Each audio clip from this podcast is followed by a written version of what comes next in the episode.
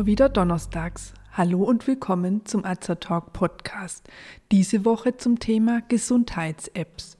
Ich bin Tina, ich bin Apothekerin und Azertalk ist das rezeptfreie und gut wirksame Format von Azerta. Information garantiert ohne Nebenwirkungen. Tipps von Apothekerinnen für ihre Gesundheit.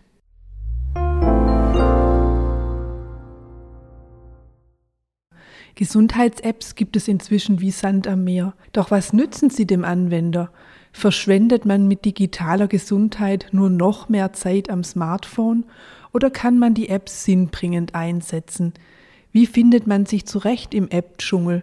Und welche Sicherheitshinweise sollte man beachten? Wir haben einige Apps für Sie getestet und berichten in diesem Beitrag von unseren Eindrücken. Natürlich handelt es sich dabei nur um eine kleine Auswahl und die Informationen bilden nicht die ganze Marktvielfalt ab. Haben Sie sich schon einmal gefragt, für was die Abkürzung App eigentlich steht? App kürzt das englische Wort Application Software ab. Im deutschen Sprachraum ist damit für gewöhnlich eine mobile Anwendungssoftware für Smartphones und Tablets gemeint, obwohl es auch zahlreiche Apps für Computer gibt. Es handelt sich um eine Art Zusatzprogramm, mit denen die Funktionen des Handys oder Tablets erweitert werden können.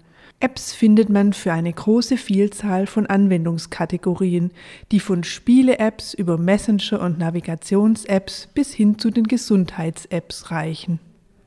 Was versteht man unter Gesundheits-Apps? Eine genaue Definition gibt es nicht. Man kann Ernährungs- oder Fitness-Apps darunter verstehen oder Apps, mit denen man beispielsweise ein Kopfschmerztagebuch führen, die Pollenflugvorhersage beobachten, sich an einen Impftermin erinnern lassen oder seine Blutzucker- und Blutdruckmesswerte dokumentieren kann.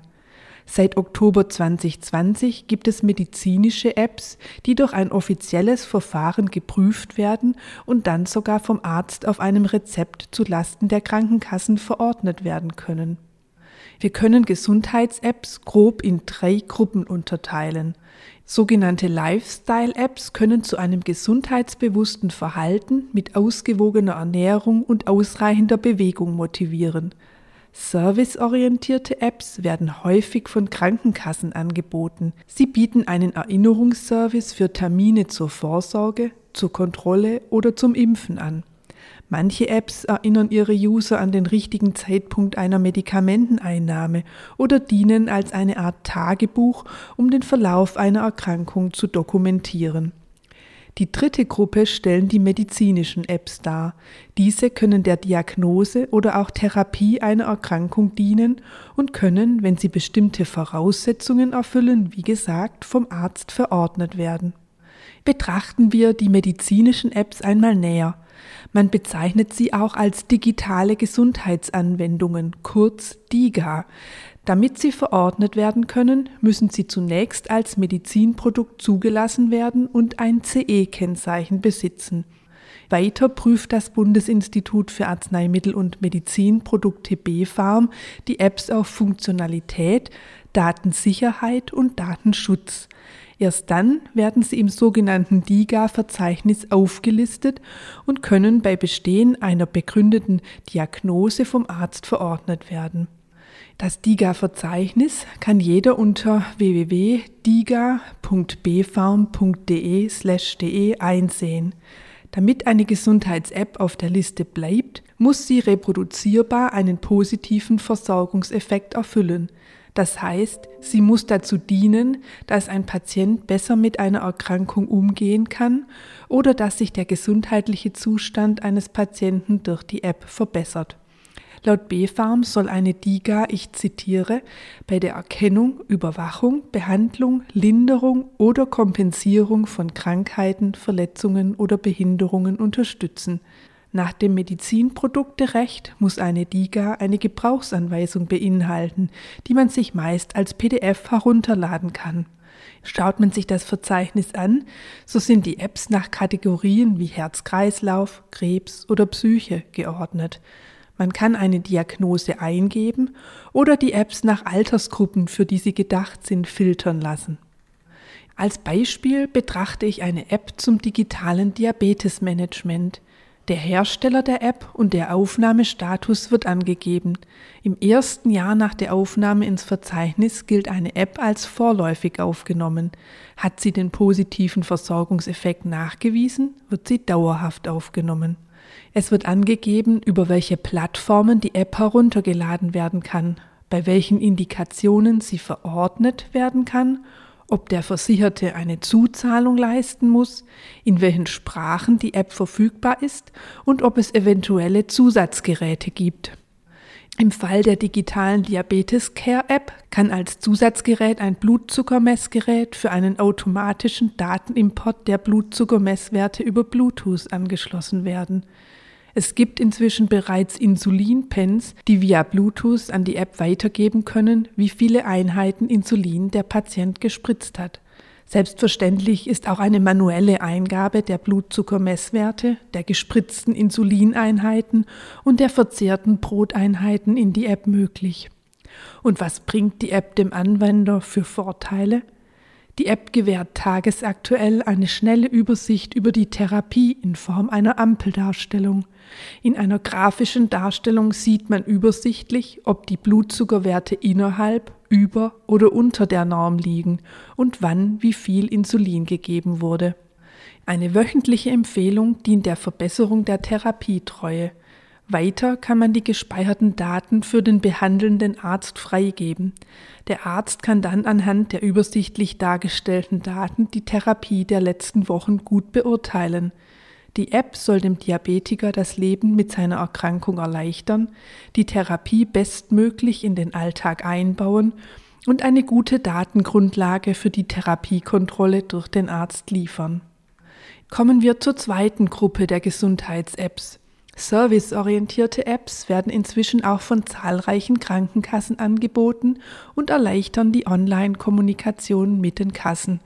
Man kann sich eine Versicherungsbescheinigung herunterladen, Krankmeldungen übermitteln, einen Überblick über die verordneten Medikamente erhalten und vieles mehr. Andere Service-Apps erinnern einen beispielsweise an anstehende Impftermine. Dafür müssen zunächst Angaben zum Nutzeralter und Geschlecht gemacht werden und die Impfhistorie eingegeben werden. Dann kann die App über anstehende oder gar ausstehende Impftermine informieren. Ähnliche Erinnerungsfunktionen gibt es auch für Vorsorgetermine beim Arzt.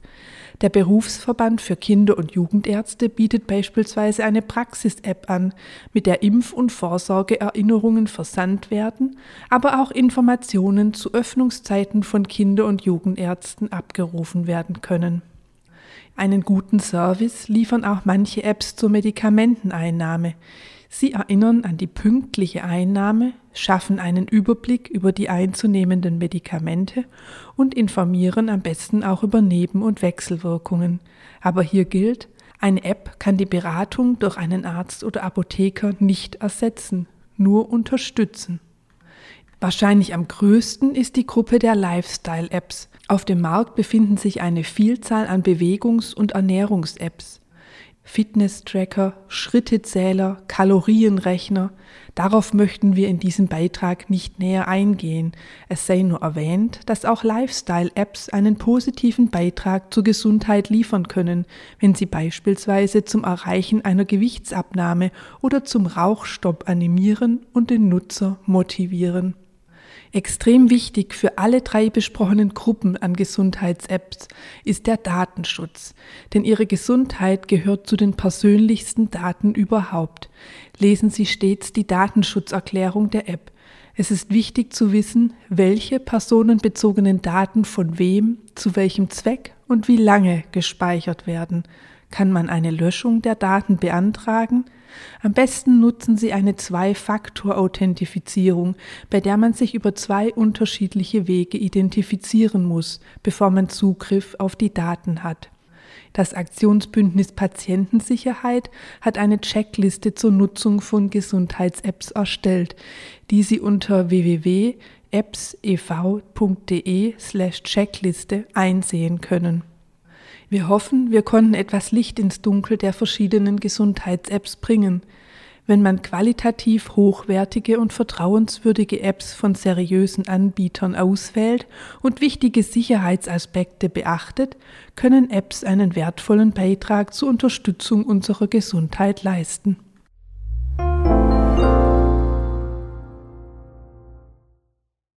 Wenn Sie sich für uns oder für unsere Fortbildungsvideos interessieren, besuchen Sie uns gerne auf azerta.de oder hören Sie unseren Beitrag Wir sind Azertalk. Wir weisen darauf hin, dass dieser Podcast kein Ersatz für eine persönliche Beratung bei einem Arzt oder Apotheker darstellt, dass er keine Therapie ersetzt und lediglich der Information dient. Thematisch erhebt der Beitrag keinen Anspruch auf Vollständigkeit. Vielen Dank fürs Zuhören, empfehlen Sie uns gerne weiter und bis zum nächsten Donnerstag. Bleiben Sie gesund und informiert.